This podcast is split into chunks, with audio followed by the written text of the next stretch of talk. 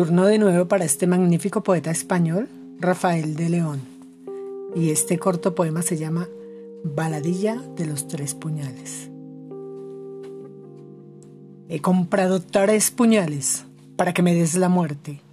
El primero, indiferencia, sonrisa que va y que viene y que se adentra en la carne como una rosa de nieve. El segundo de traición, mi espalda ya lo presiente, dejando sin primavera un árbol de venas verdes. Y el último, acero frío, por si valentía tienes y me dejas cara a cara, amor de cuerpo presente. He comprado tres puñales para que me des la muerte.